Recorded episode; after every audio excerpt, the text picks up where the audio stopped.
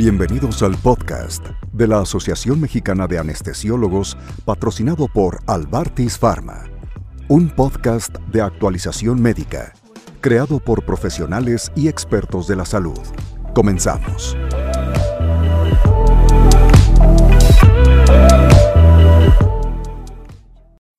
Mi nombre es Edgar Jiménez Sánchez. Soy médico anestesiólogo, alto especialista en anestesia cardiovascular. Soy adscrito del Hospital de Especialidades Centro Médico Nacional La Raza, parte del staff del Hospital de Ángeles Lindavista. Y pues bueno, participo en varios em, seminarios de formación continua. Este, soy profesor auxiliar del curso de capacitación y adiestramiento de médicos anestesiólogos. Y pues bueno, el día de hoy vamos a tratar un tema de suma importancia para el manejo anestésico. Em, ha sido abordado en diferentes em, especialidades médicas, en diferentes em, contextos y diferentes escenarios clínicos. Me refiero al tema de isquemia y reperfusión. Esta va a ser una serie de tres capítulos, de tres series de podcast, eh, donde vamos a analizar el tema desde un punto de vista estructurado, una, revisión amplia de la bibliografía y además eh, de lo que se trata es de que dar una información em, muy concreta acerca de la revisión bibliográfica, no establecer normas, pero sí llevar la mayor cantidad de información posible para que todos tomemos las mejores decisiones posibles en las líneas terapéuticas en las que nos manejemos. Ok, tenemos un problema común hay múltiples conceptos y una falta de consenso prácticamente en todas las especialidades. Quienes más la han categorizado ha sido cardiología, neurología, neumología, trasplante renal. Sin embargo, es un tema que prácticamente se ve desde neonatología, en la hipoxia neonatal y la reperfusión eh, orgánica después del nacimiento y la reanimación. Y pues bueno, no podemos dejar de mencionar inclusive el paro cardiorrespiratorio como parte de los protocolos de la AJA y pues el manejo que se les da. Ok, cada, cada especialidad le da un manejo específico, de ahí vienen las guidelines. La mortalidad eh, va dependiendo del tiempo y los recursos que se empleen. Y su impacto científico por anestesiología ha sido como que el vínculo que congrega prácticamente todas las especialidades para tratar de sacar el mejor resultado posible en nuestros pacientes cuando nos da el contexto clínico. Ok, hay que unificar contextos. ¿Qué es la hipoxia?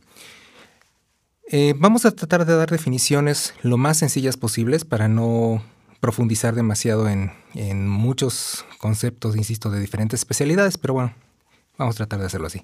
¿Qué es la hipoxia? Es un nivel específico de agotamiento de oxígeno que causa eh, una falta de suministro o dificultades para la captación en los tejidos. También se define como el estado de deficiencia de oxígeno en la sangre, las células y tejidos del organismo con compromiso de la función de estos. Em, hay diferentes tipos de hipoxia, que es la hipoxia hipóxica, la hipoxia hipémica o anémica, la hipoxia isquémica y la hipoxia, histotóxica. Eh, la hipoxia hipóxica es una alteración de las fases de la ventilación alveolar o de la difusión alveolar. Pueden ser debidas a altitud, patología del pulmonar, eh, inhalación de ciertos gases. La hipoxia hipémica o anémica es aquella que es una reducción de la capacidad del transporte de oxígeno de la sangre producida por una deficiencia o alteración de las características de la hemoglobina. Entre ellas podemos tener anemia, hemorragia, tabaquismo, intoxicación por monóxido de carbono.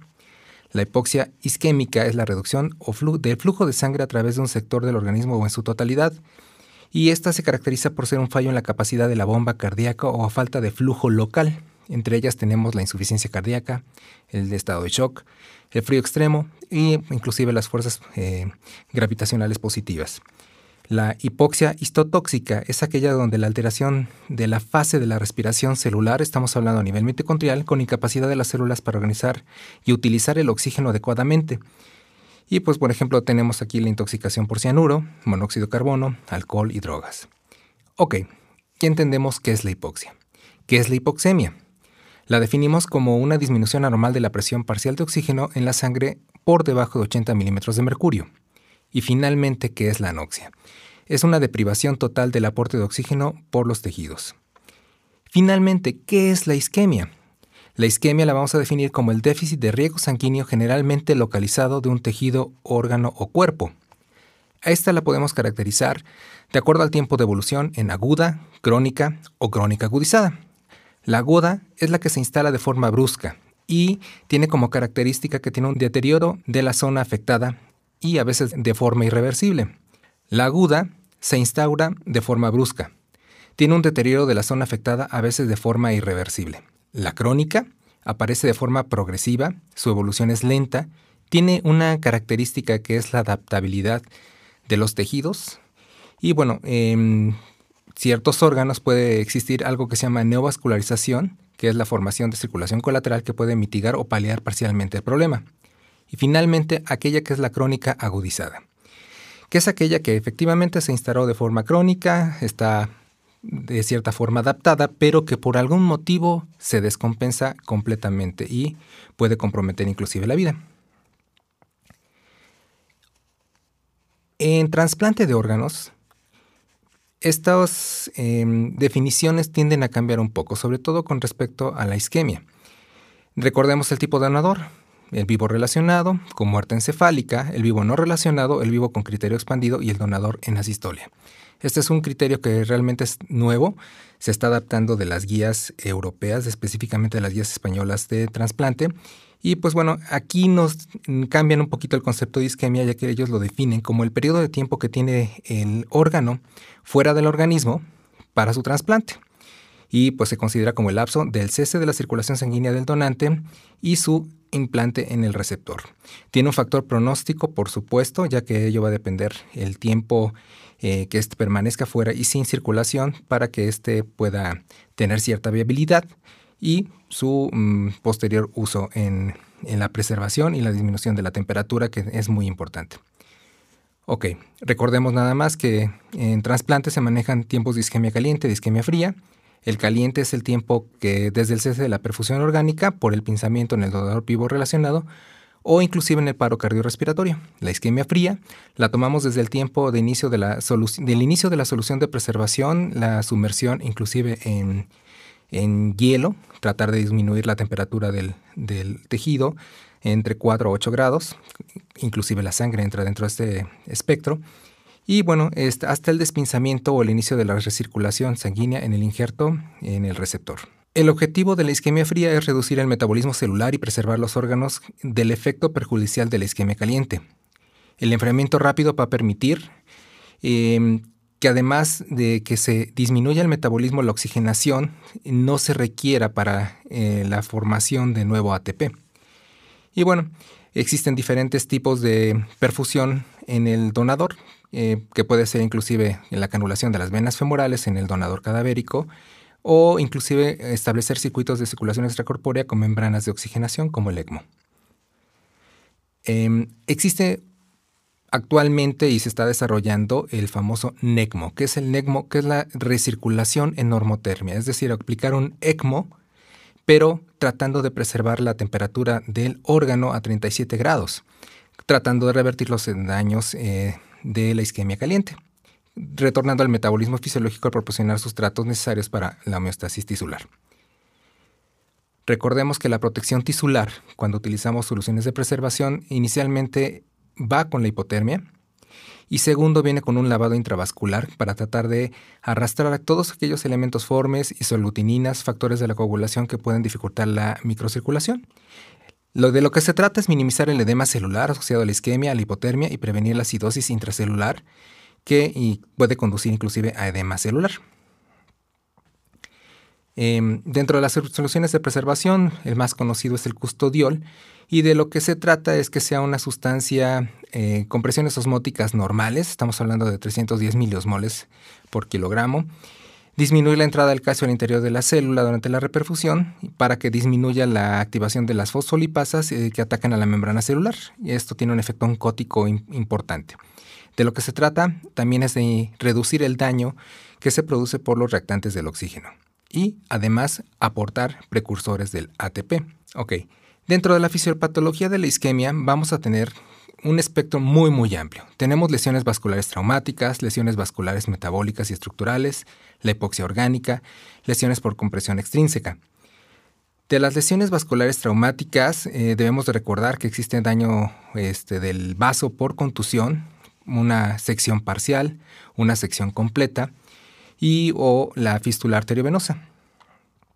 De las lesiones eh, vasculares traumáticas podemos tener desde secciones, secundarias a fracturas, secundarias inclusive a eventos quirúrgicos eh, que nosotros nos, enfrentamos muy muy comúnmente o inclusive las ligaduras. De las lesiones metabólicas tenemos la aterosclerosis, ya sumamente caracterizada y no tenemos que abundar mucho en ello. Y bueno, de lo que vamos a tener como precursores van a ser em, la acumulación de la placa ateromatosa de grasa en la íntima eh, con la consiguiente mm, reestructuración de la capa muscular y finalmente que puede eh, dañarse y esta generar un trombo inicialmente y ocluir el paso de la sangre. Ok, recordemos que la trombosis entonces va a ser parte de lo que es la isquemia aguda de los miembros, eh, bueno, de los órganos o miembros que sean afectados. ¿Qué va, ¿Qué va a provocar un cese repentino de la circulación? que va a ser secundaria a embolismos, trombosis, traumatismos o inclusive vasoespasmo. La localización anatómica por frecuencia normalmente en el paciente adulto va a ser la bifurcación de la arteria femoral común, la arteria ilíaca y la arteria propitia en los miembros pélvicos. Son las más comunes, sin embargo puede producirse en cualquier parte de la economía. Las lesiones vasculares estructurales podemos tener eh, una hipertrofia de las capas musculares, podemos tener ectasia, podemos tener flujos lentos, puentes musculares eh, adyacentes extrínsecos que pueden ocluir el flujo sanguíneo y va a depender el, sitio de la oclusión y la circulación colateral, la repercusión de la, de la... Vuelvo a repetir. Depende del sitio de la oclusión y la circulación colateral y la longitud de la oclusión, lo que va a repercutir sobre la perfusión del órgano que está afectado. Otra forma de comprometer la circulación está a través de las lesiones vasculares por compresión extrínseca. Estamos hablando, por ejemplo, del síndrome compartimental. ¿Qué es el síndrome compartimental? Una elevación de la presión intersticial por arriba de la presión de perfusión capilar dentro de un compartimiento osteofacial cerrado con compromiso del flujo sanguíneo en el músculo y nervio, lo que condiciona daño tisular. Lo vamos a caracterizar en agudo, crónico o por aplastamiento. El síndrome compartimental eh, se caracteriza por un edema. Em, cuando hay aumento del compartimento, eh, puede ser edema, puede ser edema eh, hematoma primitivo, hemorragias intracompartimentales y en otros casos puede ser, por ejemplo, por envenenamientos por una mordedura, como el oxocelismo y el crotalismo. Aquí cabe recordar que la mordedura por los insectos puede contener ciertas enzimas que van a provocar la lisis de los tejidos y finalmente también la coagulación.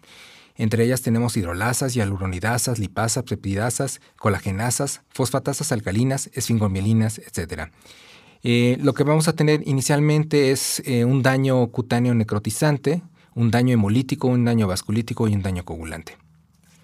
Recordemos que el síndrome compartimental em, inicialmente puede deberse a un aumento del volumen del compartimento o por una disminución del mismo, lo que va a aumentar la presión intracompartimental, una disminución de la presión capilar. Por un lado, nos va a provocar isquemia muscular y, final, y por otro lado, isquemia nerviosa. La isquemia muscular nos va a provocar necrosis, fibrosis y finalmente contractura. La isquemia nerviosa nos va a llevar a necrosis nerviosa y con ella a parestesias y paresias. Con las parestesias va a aparecer la anestesia y con la paresia la parálisis. Esto recordemos que se configura con el síndrome del Bowman. Eh, las características clínicas son las parestesias, el dolor, la presión, la palidez, la parálisis y la ausencia de pulsos. Otra forma muy común a la que nosotros los anestesiólogos nos enfrentamos a la isquemia va a ser por pinzamientos quirúrgicos. Esto nos va a provocar eh, problemas vasoclusivos o tromboembólicos que además, eh, si existe hipercoagulabilidad o una respuesta metabólica al trauma, va a haber una agregación plaquetaria aumentada, factores de la coagulación y fibrinólisis y además alteraciones en la microcirculación. Las lesiones pulmonares extrínsecas que podemos tener son también muy amplias, entre ellas podemos tener traumas abiertos o cerrados, lo cual nos puede condicionar lesiones como neumotórax, hemotórax o hidrotórax. El neumotórax es la presencia de aire en la cavidad pleural con colapso vascular, pleural y alveolar. Ya per se nos está provocando que el contenido de oxígeno dentro del pulmón y la circulación sea muy, muy lento y eh, además disminuya el aporte hacia los tejidos. El neumotórax cerrado, recordemos que este, también tiene la característica de que al irse acumulando presión va a desplazar el mediastino, condicionando eh, una compresión extrínseca del mismo con fallo de la bomba. El neumotórax abierto si tiene la capacidad de tener un flujo hacia afuera, va a ser menor. Las lesiones del parénquima pulmonar son múltiples. Entre ellas tenemos las neumonías, atelectasias, enfisema, neumotórax, derrames, carcinomas, metástasis, nódulos intersticiales y bueno, otras que no son tan características, que son como opacidades en vidrio despulido de crecimiento intersticial, enfermedad reticular crónica intersticial, embolismos pulmonares, edema agudo de pulmón y la falla cardíaca congestiva, que per se, si ya tenemos falla de la bomba y además extravasación de líquido, nos puede provocar derrames importantes. Un punto y aparte merece la cardiopatía isquémica. Recordemos que es una denominación genérica para un grupo de síndromes relacionados que se deben a la isquemia miocárdica, que es el desequilibrio entre la vascularización sanguínea del corazón y la necesidad del oxígeno del miocardio. La causa más común es el estrechamiento de las luces de las arterias coronarias por la aterosclerosis. Sin embargo, la trombosis también es muy importante en este punto. Es importante aclarar que el miocardio funciona de una manera diferente al resto de los tejidos. Estamos hablando de que su metabolismo energético es completamente diferente, ya que interviene la glucosa, interviene el lactato intervienen los ácidos grasos. Ok, este proceso, en general, requiere oxígeno y es responsable de la generación de ATP y el gradiente de protones necesaria para la síntesis del mismo ATP. La principal vía metabólica es la glucosa a través de la glucólisis. El piruvato es generado a través de la glucólisis y es convertido en lactado y transportado a la mitocondria donde es eh, decarboxilado y convertido a acetil-CoA.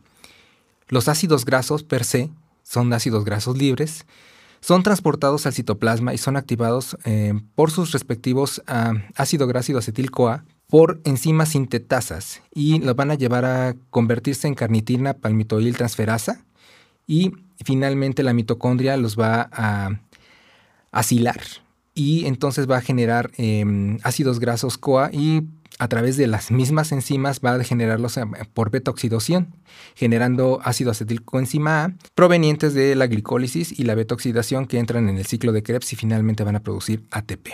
¿Sale? De esto es importante ya que si no existe oxígeno presente, ninguno de estos eh, efectos se realizan y por lo tanto el miocardio empieza a sufrir y no solo eso, la lesión mitocondrial empieza a hacerse presente.